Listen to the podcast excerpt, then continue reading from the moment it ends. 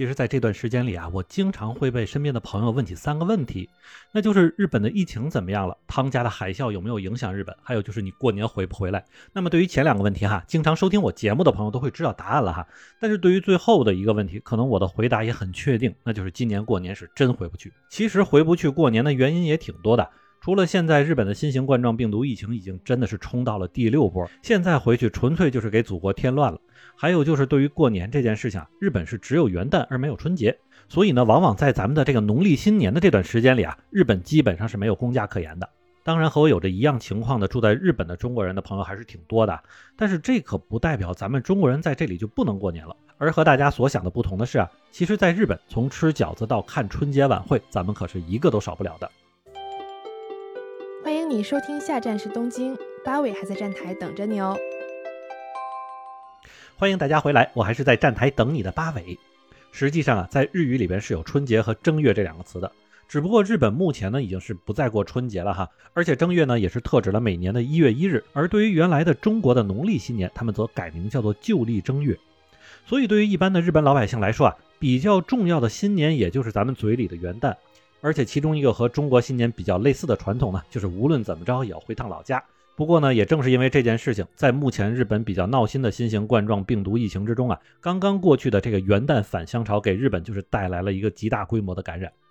那么也正是因为日本和中国新年之间的这个时间差呀，所以在每年的一月底或者二月初，咱们的这个春节的这段时间里，日本国内几乎是没有什么公假存在的。但是据说啊，有的日本公司里面，如果中国人的员工比较多的话，他们会额外给这些员工一天的这个春节假期。其实这点还是挺人性化的哈。当然，除此之外呢，作为咱们中国人来说，就算是没有假期，过年这件事儿也是必须要整起来的。那么之前经常会有国内的这个兄弟姐妹问我说啊，你想不想吃什么好吃的哈？我帮你继续一点。每次在这样的时候，我都是在一边吃着老干妈，一边喝着八宝粥，跟他们说啥都不缺哈，什么都有。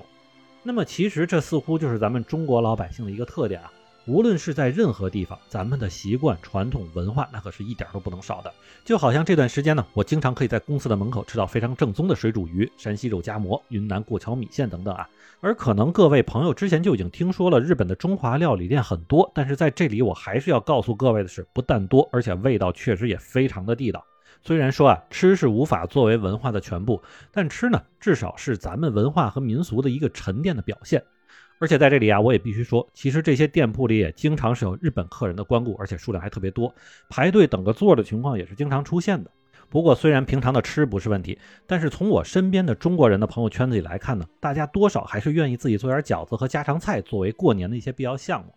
而日本有两种店铺是完全可以满足咱们包饺子和做菜的需求的，那么一种叫做业务超市，另外一种叫做中华物产店。并且不得不说啊，不管是世界上的哪个国家，只要有咱们人在的地方，那个地方就一定会有适合中餐食材出现的这种店铺。那么说到这个中华物产店啊，相信大家听名字就知道这个店是干什么的。那进去之后，直接感觉就是回家了。在这些店铺里哈，除了各种咱们国内常见的零食之外哈，像类似羊蝎子呀、汤圆啊、各种八角、大料之类的调味料可以说是一应俱全。而且因为日本的这个醋和酱油和中国的酿制方法不一样，所以不少喜欢吃饺子的朋友都会专门去买咱们自己国内进口的醋和酱油。而业务超市呢，则是那种比较综合的批发超市。如果你想要包个饺子呀，需要点饺子皮儿或者肉馅儿什么的，业务超市里是完全可以满足你的要求，甚至连做春卷、做馄饨的皮都可以买到。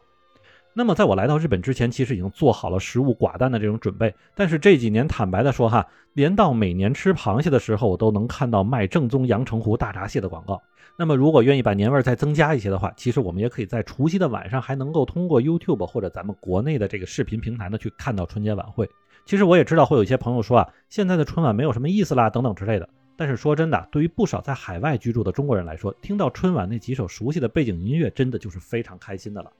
那么，如果有时候运气比较好，除夕呢能够赶上周末之类的，那么上面这套事儿咱们还可以把它做得更大一点，比如说还能请几个日本人的朋友来家里一起过年呢，真的是特别有意思。只不过他们给我的感觉啊，就是非常专注于中国人的年夜饭，甚至有一次现包的饺子都不够了，最后只能用一些速冻饺子来代替。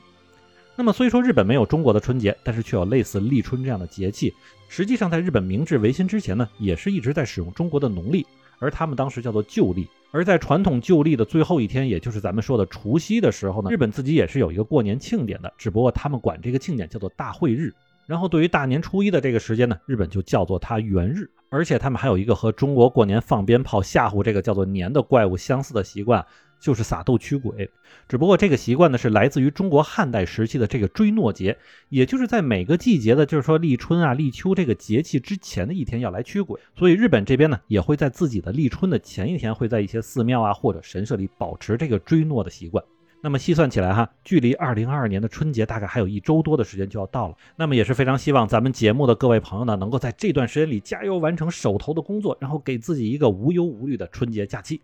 那么好，感谢大家收听下站时东京，我是在站台等你的八尾。